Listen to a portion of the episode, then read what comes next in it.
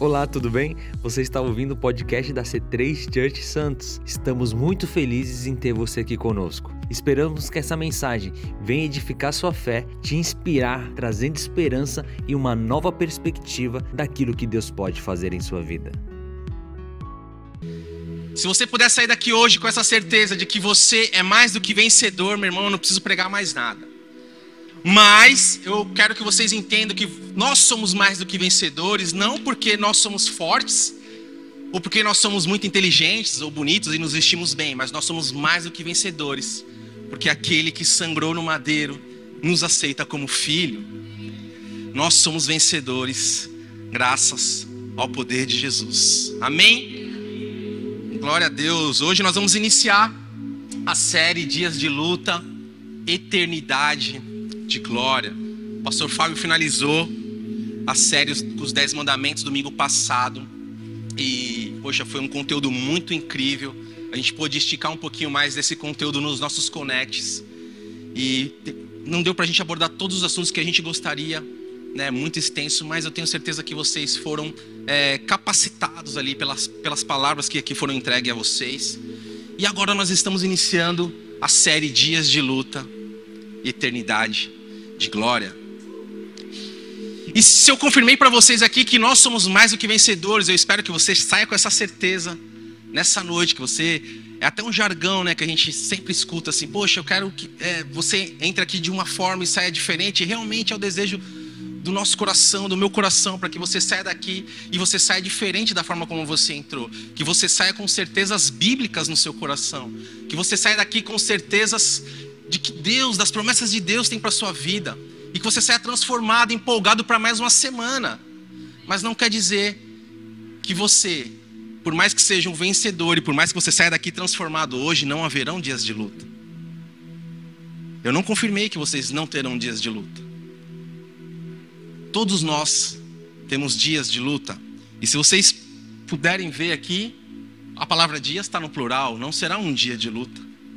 Não será um dia de desafio, não será um dia de deserto, serão alguns dias e alguns bons dias da sua vida, enfrentando desafios, provações, provas, dificuldades.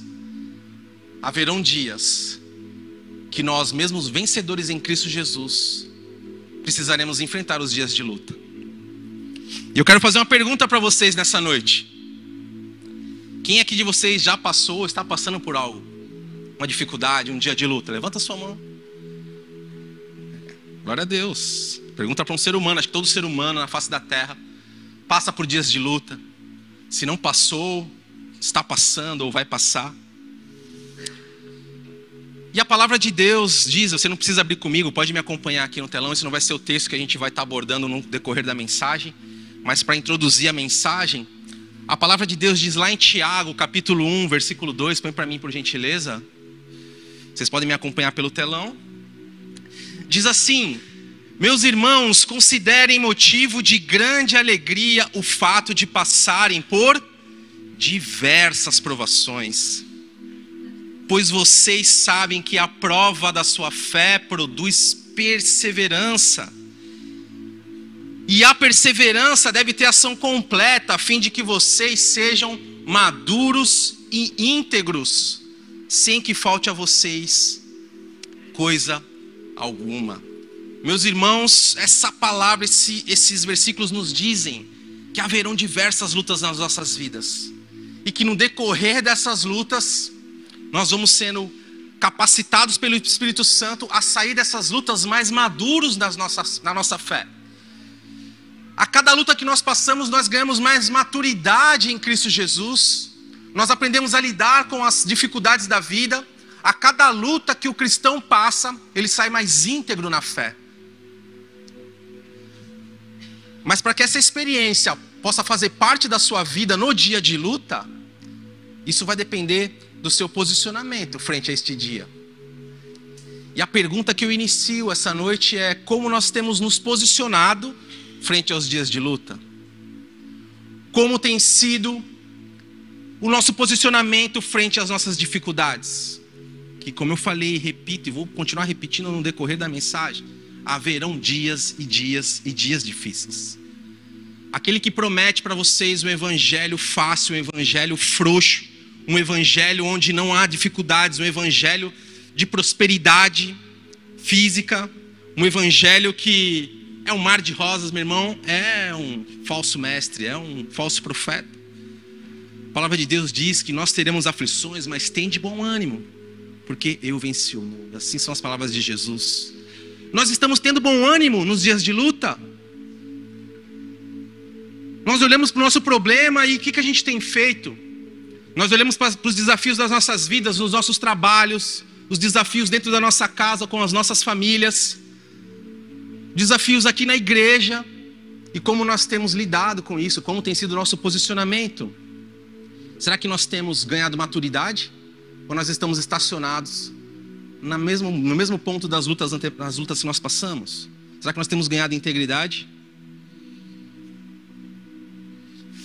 E essa mensagem é para você que se identificou assim como eu, que precisa estar capacitado espiritualmente a amadurecer cada dia mais e mais, a cada luta que vem, ganhar mais experiência, ganhar mais integridade na fé. Se você se identificou nesse, nessas primeiras palavras, que você realmente precisa ganhar amadurecimento frente às dificuldades, essa mensagem é para você, assim como ela é para mim também.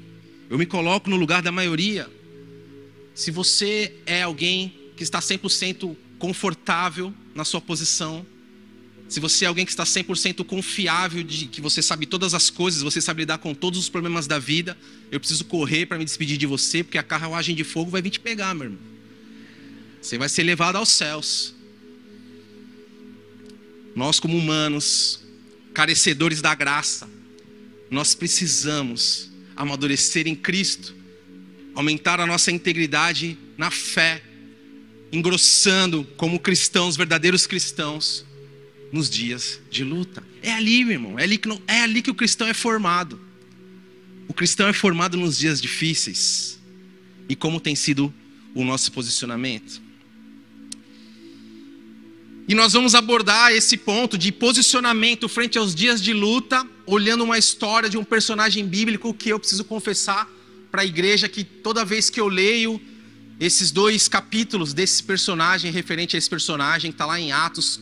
Agora você pode abrir sua Bíblia, a gente vai acompanhar a leitura. Atos 6 e 7 vai relatar a história de um jovem, um jovem muito corajoso, ousado, na palavra do Senhor, chamado Estevão. Não sei quantos aqui já tiveram contato com a palavra, com a história de Estevão, mas eu, particularmente, confesso que toda vez que leio saio com os meus olhos marejados de lágrima. Porque eu, eu sinto vergonha. Eu me sinto envergonhado do tão pouco que eu faço perto do que Estevão fez em prol do Evangelho. Se vocês não tiveram ainda contato com a história de Estevão, eu convido a vocês. Hoje a gente vai falar um pouquinho, resumidamente, mas eu convido a vocês a saírem daqui e fazerem uma leitura linha a linha, versículo a versículo, Atos 6 e 7 é uma história incrível, onde, riquíssima de detalhes, onde eu tenho certeza que Deus vai falar no teu coração, amém? Atos 6, por gentileza, quem não trouxe a Bíblia, você pode estar acompanhando pelo telão. Nós vamos relatar um pouquinho aqui da história de Estevão. E quem era Estevão? Amém? Vamos lá? Estevão, versículo 8, tá? A partir do versículo 8. Estevão, homem cheio de graça e do poder de Deus, realizava grandes maravilhas e sinais entre o povo. Contudo, levantou-se oposição dos membros da chamada Sinagoga dos Libertos, dos judeus de Cirene e de Alexandria, bem como das províncias da Cilícia e da Ásia. Esses homens começaram a discutir com Estevão, mas não podiam resistir à sabedoria e ao espírito com que ele falava. Então subornaram alguns homens para dizerem: Ouvimos Estevão falar palavras blasfemas contra Moisés e contra Deus. Com isso agitaram o povo, os líderes religiosos e os mestres da lei. E prendendo Estevão, levaram-no ao sinédrio. Ali apresentaram falsas testemunhas que diziam: este homem não para de falar contra este lugar santo e contra a lei. Pois ouvimos dizer que esse Jesus, o Nazareno, destruirá esse lugar e mudará os costumes de que Moisés nos legou. Olhando para ele, todos os que estavam sentados no sinédrio viram que o seu rosto parecia como um rosto de anjo. Meus irmãos, a gente vai falar um pouquinho mais de Estevão, mas Estevão se encontra num dia difícil agora. É, Estevão ele é acusado injustamente e levado ao sinédrio. O que seria o sinédrio? Como se fosse uma suprema corte judaica, onde, onde, onde haviam ali diversos é, júris ali, pessoas para julgar um crime, se ele estava dentro ou não da Torá, que era o que eles acreditavam. Estevão é injustamente levado ao sinédrio para ser julgado por esse, pelas atitudes ali, pelas blasfemas que estavam falando contra ele. Estevão estava num dia ruim, assim como eu passei por um dia ruim, assim como você já passou por um dia ruim, e nós continu continuaremos passando. Estevão se encontrava nesse dia e nós vamos falar como ele se posicionou. Mas antes de falar sobre o posicionamento de Estevão, eu quero, preciso compartilhar com vocês quem era Estevão antes desse, dessa, desse episódio. Antes de Estevão ser preso, quem era esse homem? Quem era esse rapaz? E para que a gente possa entender quem era Estevão, a gente precisa entender primeiro o que estava acontecendo no momento da igreja. O que, que estava acontecendo ali em Jerusalém e onde aparece a figura de Estevão. Eu quero que vocês imaginem comigo agora uma igreja super avivada. Uma igreja onde ela era liderada pelos apóstolos, pelos doze apóstolos que viram Jesus subir aos céus. Uma igreja liderada por aqueles que viram Jesus curar, realizar milagres.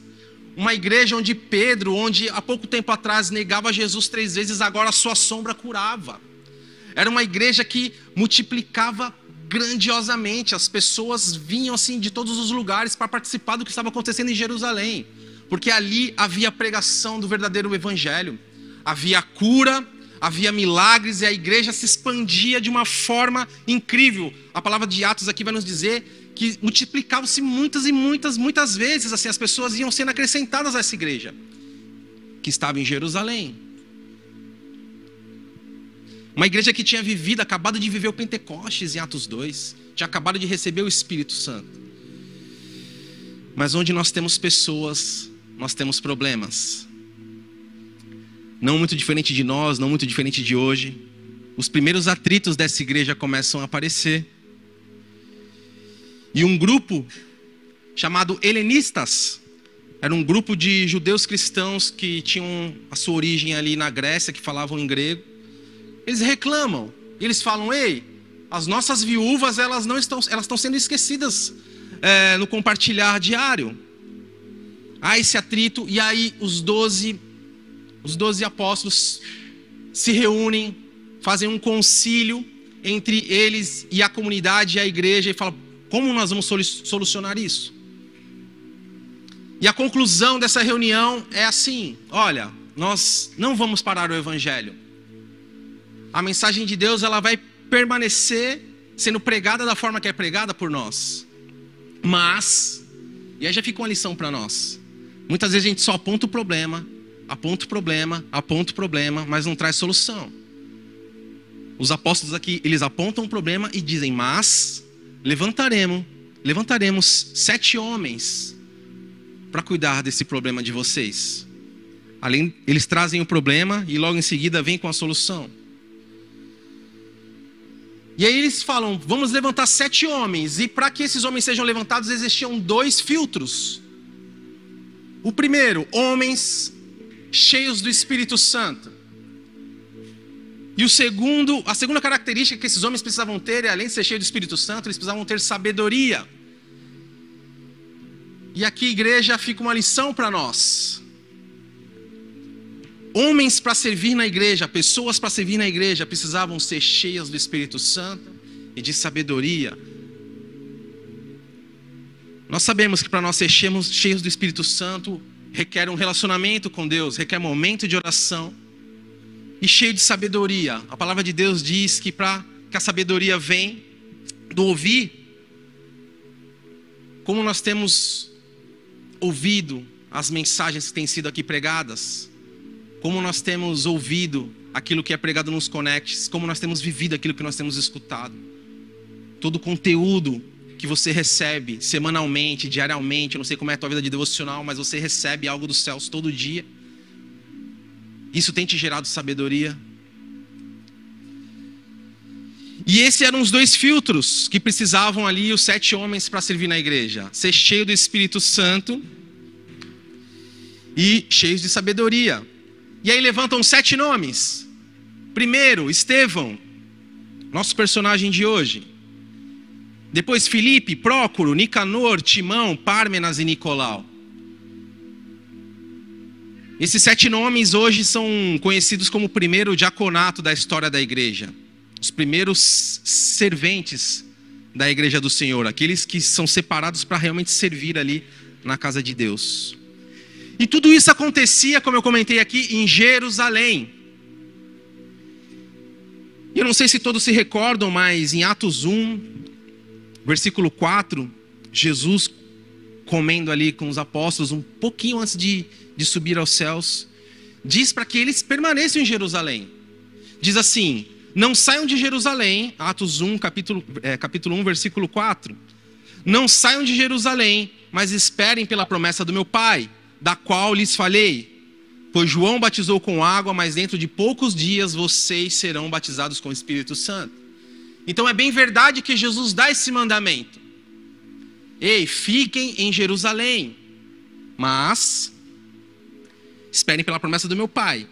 Logo em seguida, poucos versículos depois, versículo 8 desse mesmo capítulo 1 de Atos, Jesus diz assim: são as últimas palavras de Jesus antes de subir aos céus.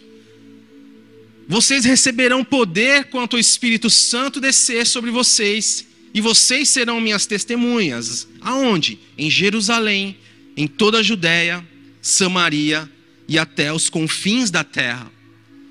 Meus irmãos, a igreja naquele momento, como eu comentei, ela estava avivada, curava, realizava milagres, mas ela permanecia em Jerusalém. A igreja estava fluindo, pessoas estavam sendo ali é, é, convertidas ao Evangelho, como eu falei aqui, se multiplicando em grande número, a igreja estava se fortificando em Jerusalém. A igreja ela tinha achado o seu modo de agir. A igreja tinha achado o seu como operar, como fazer, mas ela acabou se perdendo no foco principal. Para onde nós estamos indo mesmo? E quantas vezes nós nos encontramos assim como a igreja de Atos? Nós nos perdemos nas técnicas, nós nos perdemos no modo como fazer, e a gente sabe como fazer, mas a gente não sabe para onde a gente está indo. Quantas vezes você entende, quantas vezes você encontra pessoas com qualidades incríveis para pregar o Evangelho, um grande, grandes comunicadores que pregam o Evangelho por aí, mas que não sabem do plano de salvação para onde nós estamos indo. Quantas vezes nós nos encontramos, assim como a igreja de Atos, perdidos nas técnicas, perdidos ali é, nas coisas do dia a dia, na nossa rotina. Nós encontramos um lugar na nossa rotina e falamos, poxa, acertei, é assim que faz. Mas para onde que eu estou indo? Para onde, onde Deus quer que eu vá? Qual é o propósito de Deus na minha vida? Não se perca nos propósitos do Senhor. E por que eu estou falando isso? Porque Estevão foi a fagulha que a igreja precisava para que a igreja de Atos ali voltasse ao propósito de Jesus. Para que a igreja voltasse a ser testemunha em Judéia, Jerusalém, Samaria e até os confins da terra. Porque logo após a morte de Estevão, que nós vamos relatar um pouco mais à frente, a igreja ela sobe, é, sofre uma terrível perseguição de Roma. E essa perseguição, ela acaba, se, acaba, acaba espalhando a igreja ao redor do mundo, inclusive por grande parte da participação do apóstolo Paulo, que estava ali nesse, nessa, nesse episódio de Estevão.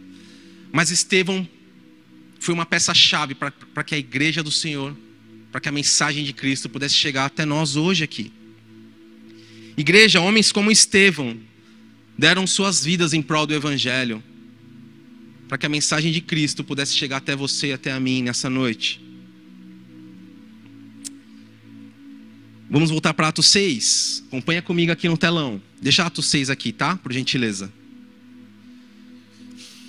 Então, como eu comentei, nós temos aqui Estevão sendo acusado injustamente e levado ao sinédrio, como eu falei aqui, aquela suprema corte judaica. Se vocês lerem aqui, quando Estevão é chamado, dos sete, Estevão é o único que se destaca. Aqui na palavra de Deus diz que quando Estevão foi chamado, logo em seguida, homem cheio de fé e do Espírito Santo. Quando eles vão listar os sete, eles falam: ah, Felipe, pá, Nicanor, Estevão, homens cheios, cheio do Espírito Santo. Essa era a característica que destacava Estevão. Esse homem cheio do Espírito Santo, esse menino, esse rapaz cheio do Espírito Santo, que viveu grandes dias de alegria no seu ministério, agora enfrentava um grande desafio, um grande dia ruim, um grande dia mau, assim como nós. E qual foi a postura de Estevão que nós podemos hoje aqui comentar, compartilhar e nós podemos trazer para as nossas vidas? É o que nós vamos ler hoje. Como Estevão se posicionou frente ao dia de luta. Eu quero orar. Peço que você feche seus olhos um minutinho. Senhor, em nome de Jesus, nós nos colocamos diante da tua presença nessa noite, Senhor, pedindo para que a tua palavra, Pai, ela venha de encontro ao nosso coração, Pai. Senhor, em nome de Jesus, Pai, que o Senhor, Pai, possa ministrar a tua vontade sobre as nossas vidas, meu Pai. Senhor, os teus ensinamentos, os teus mandamentos, as tuas diretrizes, Pai. Senhor, em nome de Jesus, vem, Pai, com teu poder, Pai, e revela-nos, Pai. Revela-nos, Pai, os teus planos, as tuas promessas, Pai. Nos guia, Senhor, nos fortalece, nos fortifica, Pai. Em nome de Jesus. Amém.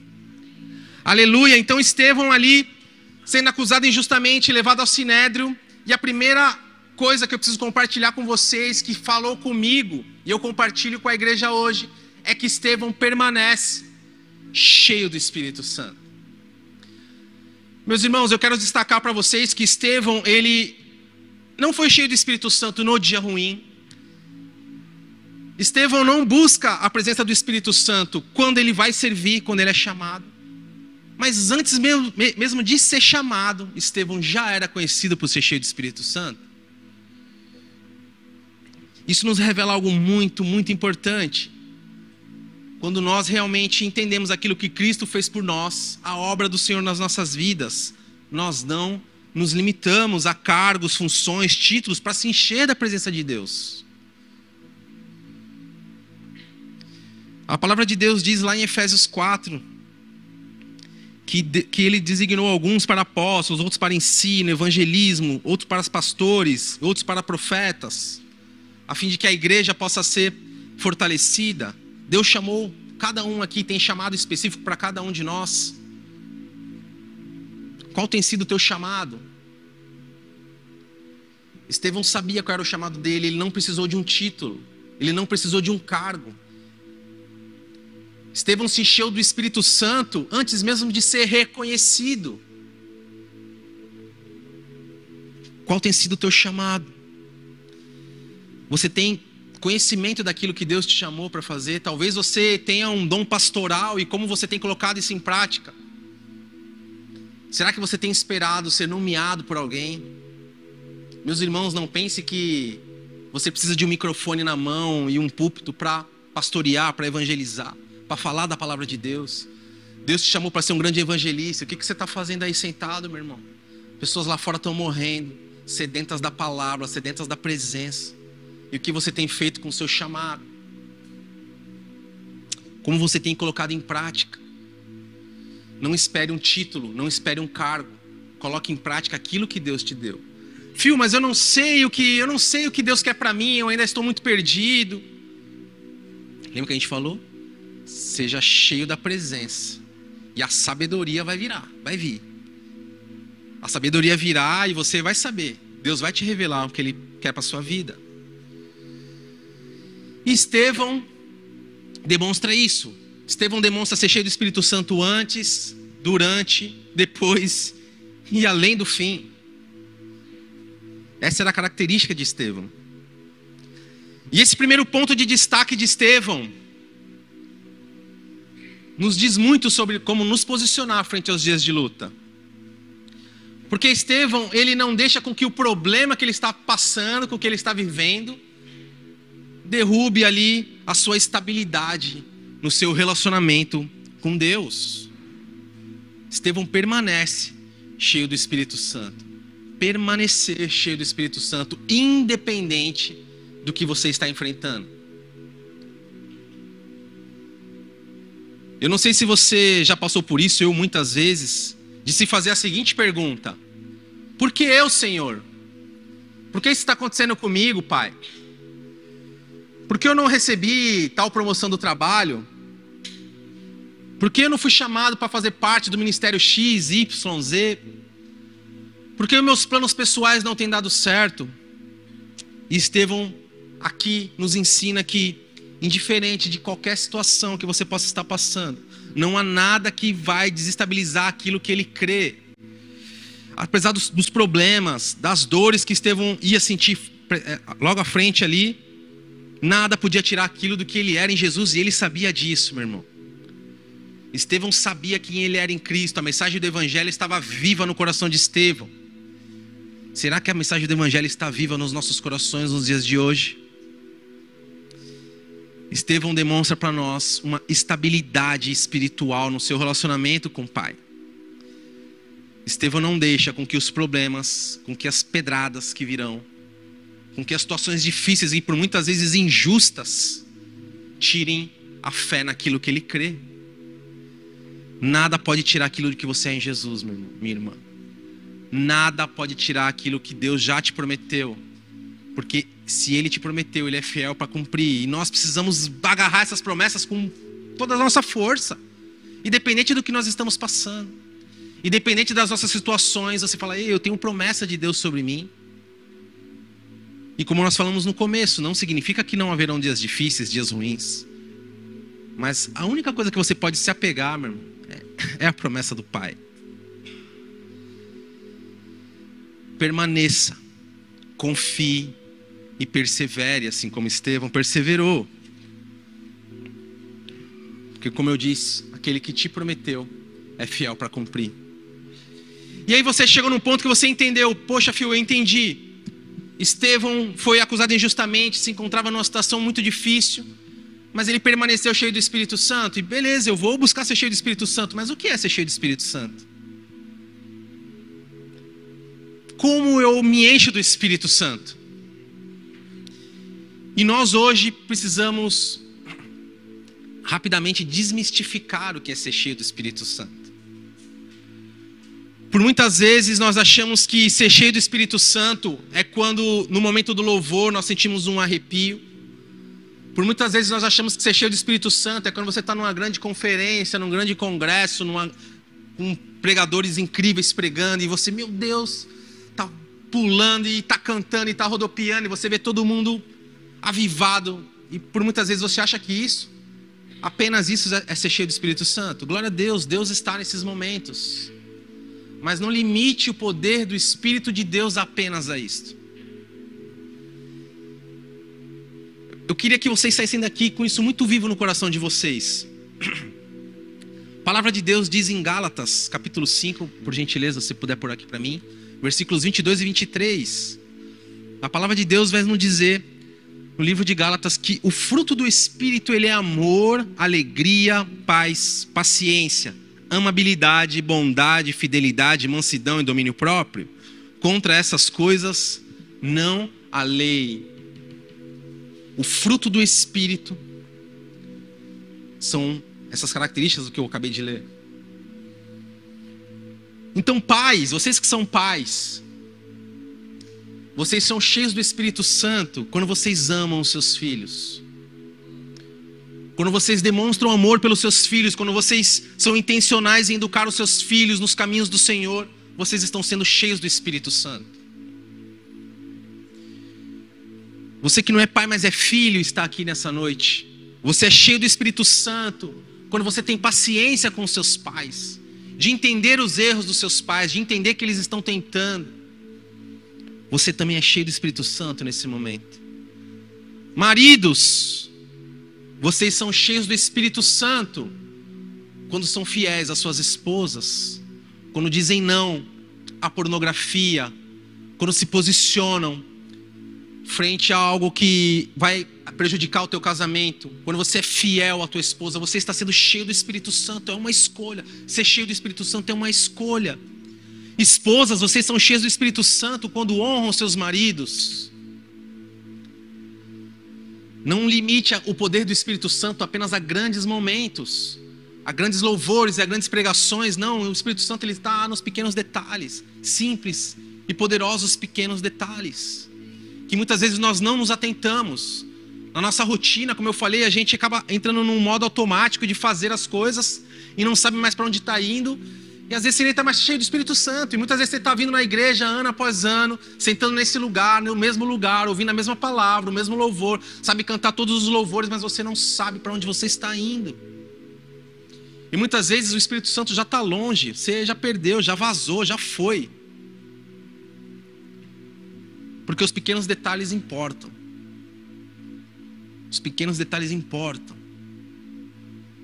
Esses homens, quando foram chamados, esses sete homens, quando foram chamados, se relata aqui fielmente, aqui, fortemente, que eram homens cheios do Espírito Santo e sabedoria. Com certeza não eram homens amáveis, alegres, apaziguadores, pacientes, amáveis, é, bondosos, fiéis, mansos, que sabiam se controlar.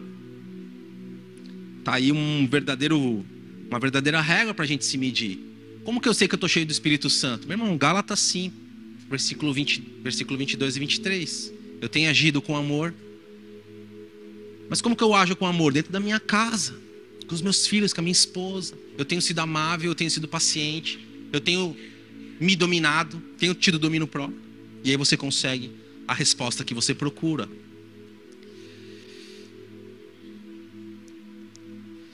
E outra coisa, vamos voltar para Estevão lá. Então estava Estevão lá frente ao Sinédrio, sendo acusado injustamente.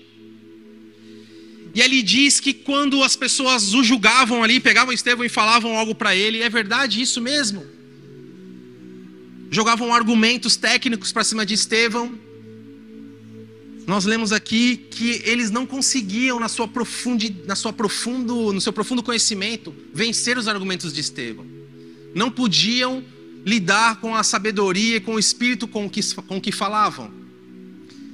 Meus irmãos, Estevão nos ensina aqui que quando nós abrimos espaço para ser cheios do Espírito Santo, como nós comentamos aqui, quando nós decidimos deixar com que o Espírito Santo nos encha, é, sabe, é, é, escolher se diminuir para que o Espírito de Deus possa nos encher. Estevão nos ensina que quando nós estamos cheios da presença, a sabedoria ela vai transcender a lógica. A sabedoria transcende a lógica quando somos cheios do Espírito Santo. Porque, meus irmãos, Estevão era um garoto, frente a um sinédrio, como eu comentei, frente a pessoas experientes, estudiosos que ficavam anos e anos e anos seguintes, assim, estudando Torá e sabendo todos os detalhes das leis, das leis de Moisés, né, da lei mosaica. E Estevão, um garoto, um simples garoto, servente da igreja. Mas toda aquela profundidade, todo aquele conhecimento técnico, não conseguia vencer o espírito que estava sobre Estevão. Meus irmãos, há certas situações nas nossas vidas que nós vamos nos encontrar como Estevão, e aos nossos olhos humanos nós não vamos enxergar a solução. Ninguém vai enxergar a solução. Falar, meu irmão, você tá perdido mesmo, hein, cara? Nossa, eu não sei como é que você vai sair dessa. E a resposta que eu te dou é: escolha ser cheio do Espírito Santo. Escolha ser cheio do Espírito Santo. Mesmo quando diz, tudo, tudo diz para que você não faça isso, para que você faça qualquer outra coisa. Meu irmão, escolha ser cheio do Espírito Santo. Porque Estevão não tinha a inteligência necessária para discutir com aqueles homens. Estevão não tinha a oratória perfeita para discutir com aqueles homens, mas Estevão tinha o Espírito do Santo a seu favor.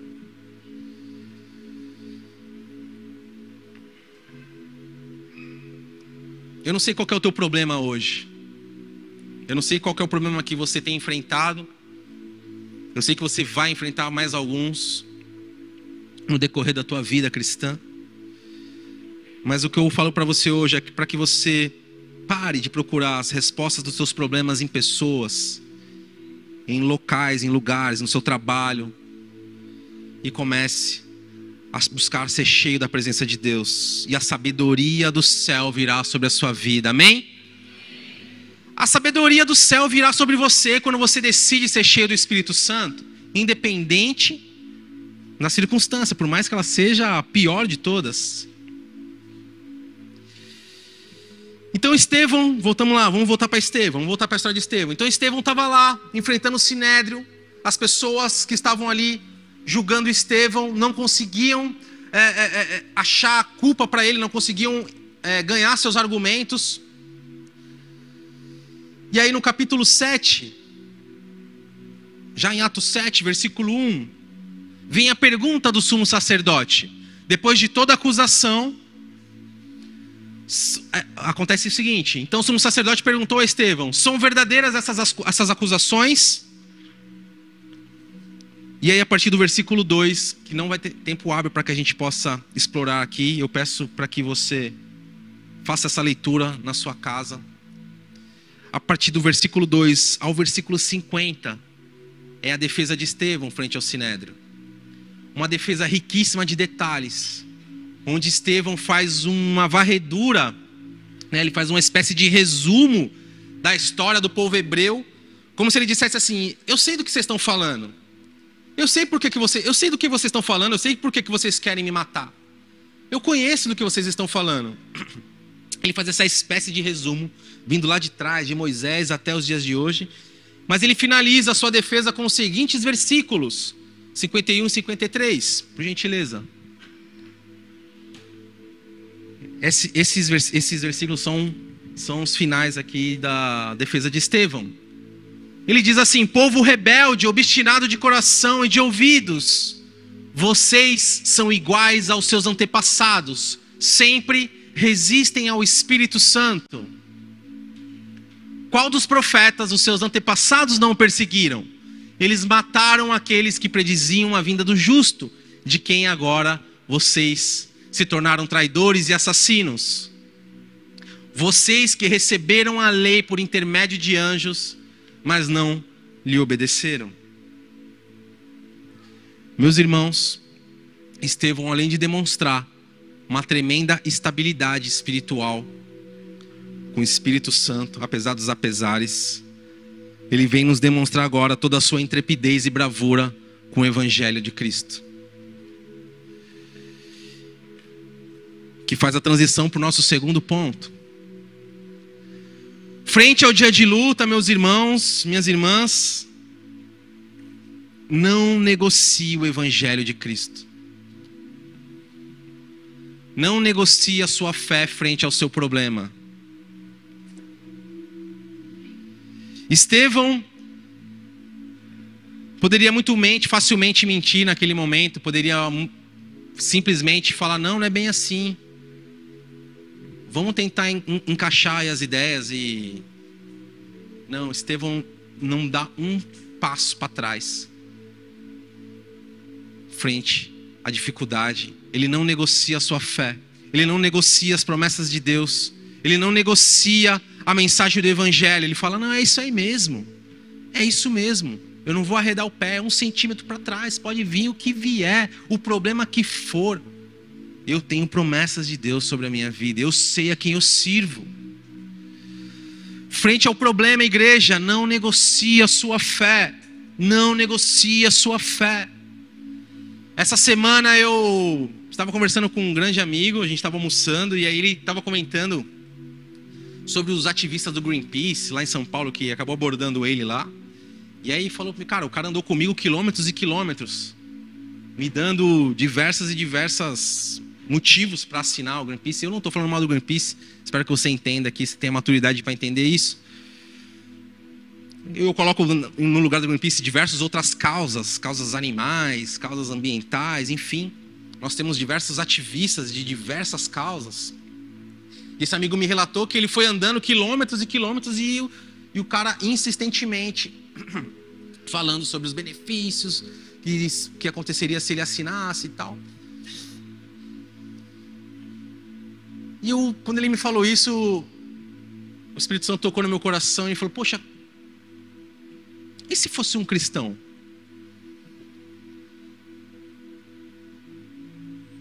Se eu tô com um cristão do meu lado, alguém que se diz cristão, alguém que é nova criatura, e eu falo assim, meu irmão, vai lá orar pelaquele cara ali, ó.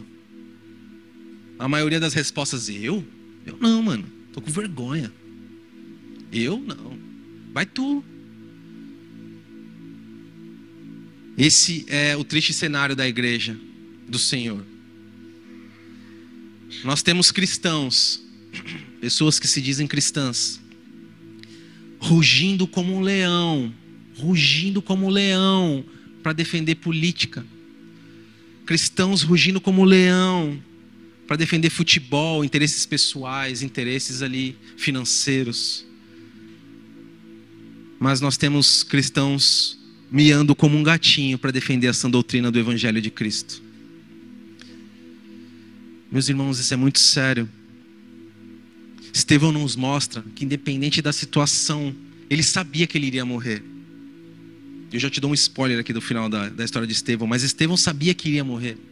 E ele não arreda o pé do Evangelho. Ele não desmente o Evangelho. Ele não coloca vírgula naquilo que Deus já colocou um ponto final. Ele não estica o Evangelho e fala, não, mas dá para encaixar esse teu entendimento aqui, ô judeu. Não, meu irmão, ele vive a mensagem do Senhor. E não entendam mal o que eu vou falar aqui, não entendam mal, espero que vocês tenham maturidade para entender isso, mas a igreja do Senhor, ela precisa de menos rios, menos stories, menos influências digitais e mais apologetas da palavra. Mais defensores assíduos da obra de Cristo. Meu irmão, essas coisas são ferramentas nas nossas mãos. E eu volto a repetir, nós temos nos perdido nas ferramentas. E temos perdido o foco para onde nós vamos com elas. Estamos tão atentos no como fazer do que para onde nós iremos. A igreja do Senhor, meus irmãos, precisam de verdadeiros defensores da palavra, pessoas ousadas, pessoas fiéis, pessoas firmes, novas criaturas que entenderam a mensagem da cruz. Ah, filho, mas eu estou passando um problema. Meu irmão, olha Estevão frente à morte. Olha Estevão frente à morte não arreda o pé do Evangelho. Não negocia o Evangelho. Por muitas vezes nós nos encontramos no nosso trabalho, numa situação um pouco complicada, onde o nosso chefe ali pede para que a gente faça, dê um jeitinho para que o trabalho funcione, e você fala, pô, vou fazer meu trabalho, meu irmão. Faz isso não. Não negocie os valores de Cristo em você.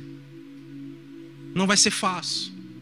Não vai ser fácil. Eu não estou aqui para pregar um evangelho de prosperidade para você. Pelo contrário. Pelo contrário. Eu quero que você saia daqui mexido. Não, por, não porque eu estou falando, mas porque Estevão fez através do que nós estamos lendo. Do posicionamento que ele teve frente a uma dificuldade. Eu espero que você seja mexido pelo Espírito Santo nessa noite. E que amanhã você possa se posicionar, hoje mesmo você possa sair daqui e se posicionar como um verdadeiro filho de Deus que você possa se posicionar como um verdadeiro homem dentro da sua casa, uma verdadeira esposa dentro da sua casa, um verdadeiro filho do Senhor. Que você possa se posicionar como um verdadeiro pastor, aquilo que Deus te chamou, um verdadeiro evangelista, um verdadeiro profeta. Se posicione assim como Estevão, indiferente, dependente do que você está passando. Meus irmãos, que seja Cristo a sua principal causa. Meus irmãos, nós temos visto pessoas abraçando causas, pessoas dentro da igreja abraçando causas, como eu falei aqui, que não, não vão nos levar a lugar nenhum, meu irmão. Sabe, causas que só vão discussões, vãs discussões, até mesmo dentro da palavra.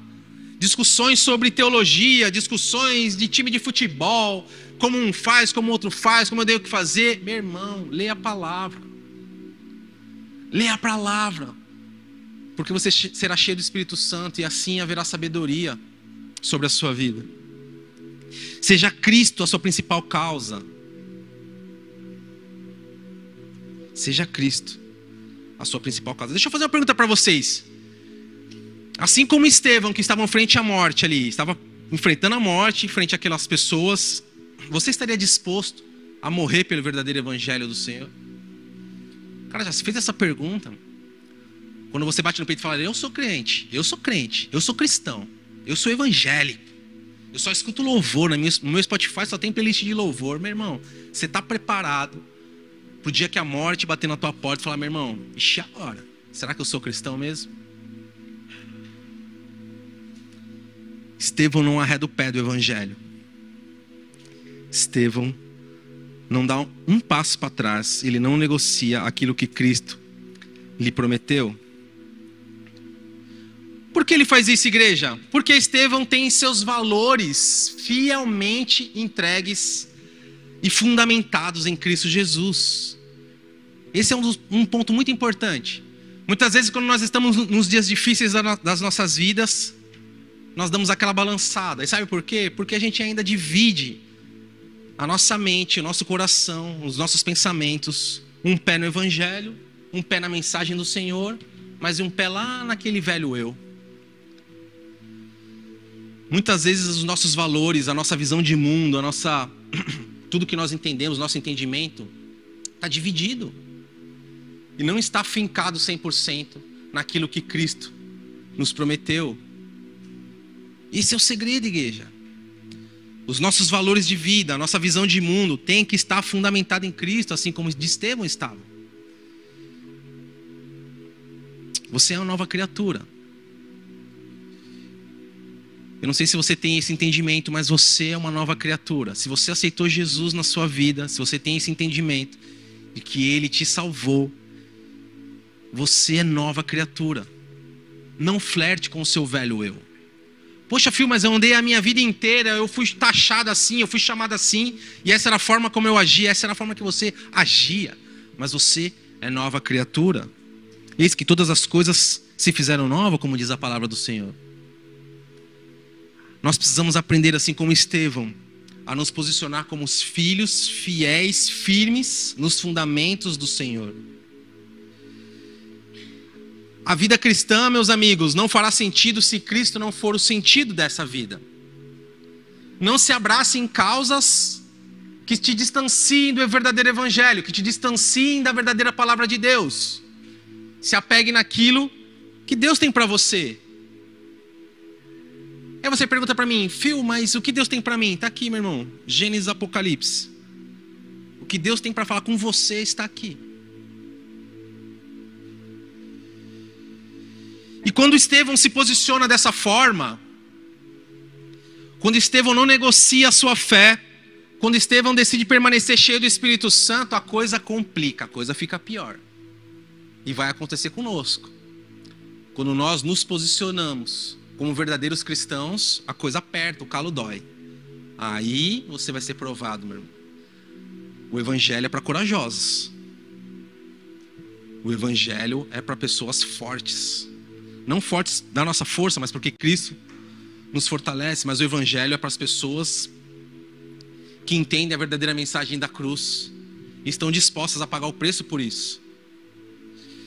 Então, quando Estevão vai e ele, ele age dessa forma, capítulo 7 de Atos, no versículo 54, vai mostrar, põe para mim por gentileza, que o sinédrio age dessa forma. Ouvindo isso, ficaram furiosos e rangeram os dentes contra ele. Meu irmão, os caras queriam agora engolir Estevão. Eles achavam que eles, tavam, que eles iam é, aprisionar Estevão, que eles iam coagir Estevão, frente às acusações falsas.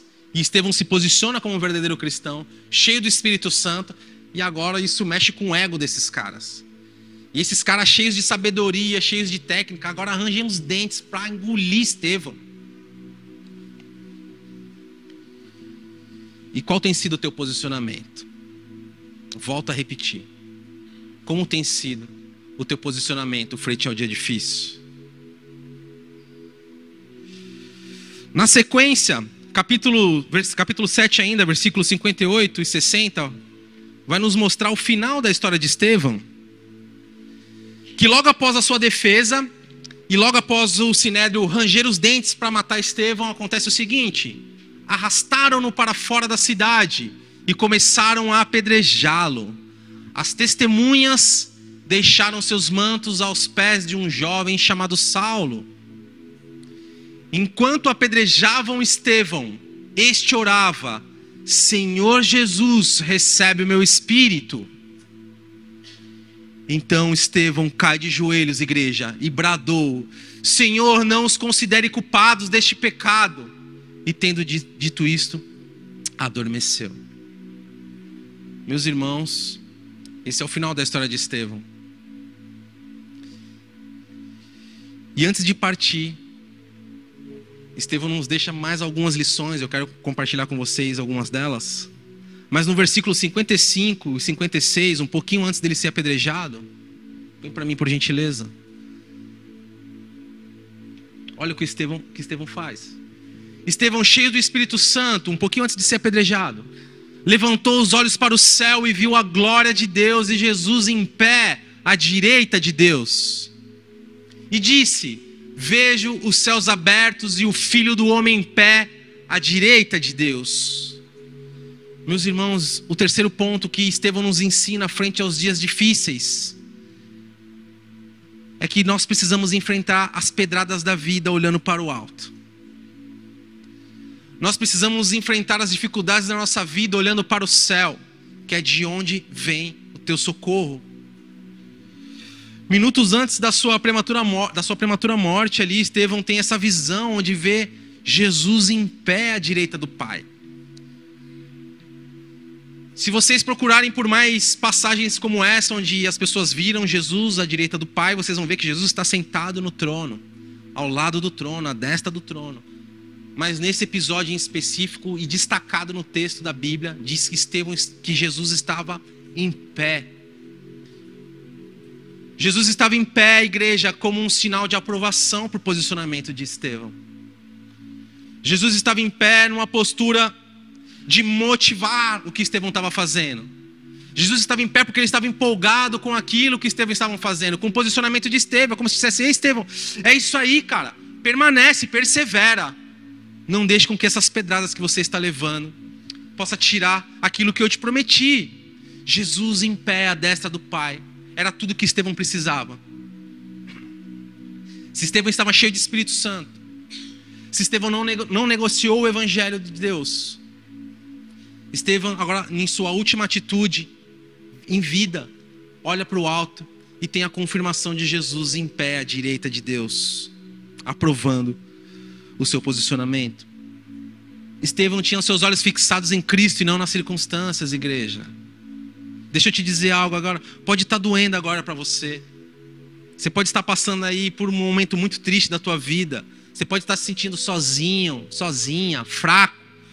Eu não sei o que você está passando, mas permaneça com os teus olhos fitos em Cristo Jesus.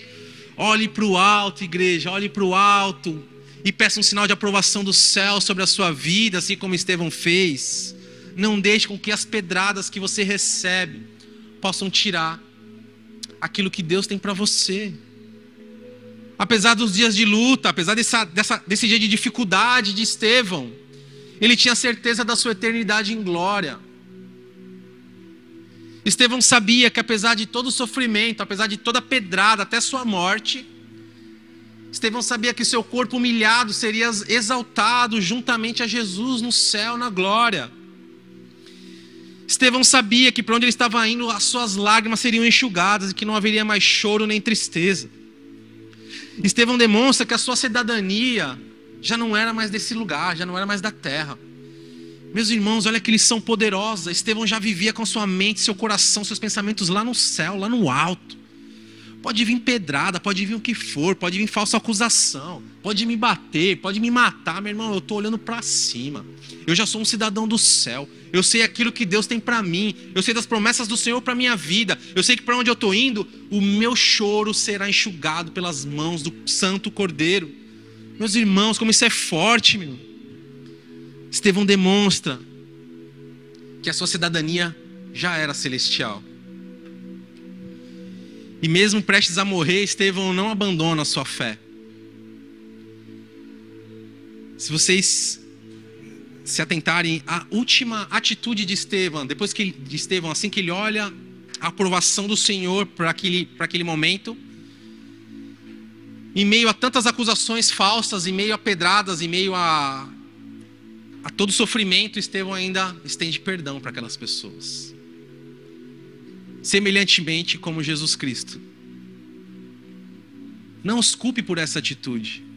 Meus irmãos, quando nós somos cheios do Espírito Santo, há perdão nas nossas vidas. Porque nós vivemos o verdadeiro perdão, nós entendemos realmente o que Cristo fez por nós e fica fácil para nós perdoar, amar, ser bondoso, ter domínio próprio. Estevão vivia dessa forma. Eu já queria chamar a banda aqui, por gentileza. Estevão, ele não para o seu ministério por problemas pessoais, mas pelo contrário, Estevão morre pelo seu chamado. Estevão faz do seu chamado a sua causa de vida. Estevão é conhecido, se vocês forem pesquisar sobre Estevão, vão ver que ele é conhecido por ser o primeiro mártir do evangelho, o primeiro apologeta. O que isso significa? Apologeta seria, seria aquela pessoa que defende uma ideia, defende uma causa, alguém que está ali para defender algo que acredita. Estevão é conhecido como o primeiro evangelho da igreja do Senhor. Porque ele faz com que o seu chamado com que ele faz com o verdadeiro evangelho a sua verdadeira causa. Essas características, igreja, de Estevão, nos revelam como devemos enfrentar os dias de luta. Escolham ser cheios do Espírito Santo. Ganhem estabilidade no seu relacionamento com Deus. E quando o dia ruim vir, que vai vir, meu irmão, vai vir, meu amigo, minha amiga, Olhe para o alto. Não olhe para o lado, não olhe para as pessoas. Olhe para o céu. Que nós possamos ser cheios de fé. Que nós possamos ser cheios de maturidade, assim, ganhar maturidade nos nossos dias de luta, assim como Estevão nos demonstra. Frente à morte, frente à dificuldade, frente ao dia ruim, Estevão nos mostra que o verdadeiro evangelho vive não nas coisas carnais, não nas coisas que nós podemos encostar, não nas coisas que nós podemos ver, mas de uma forma espiritual. E aí, curtiu a palavra? Se você quiser ver mais conteúdos e saber do dia a dia da nossa igreja, nós te incentivamos a nos procurar nas nossas mídias sociais. Estamos no Instagram, Facebook e também YouTube e Twitch. Basta você digitar C3 Church Santos. É isso aí, que Deus abençoe a sua vida e até mais.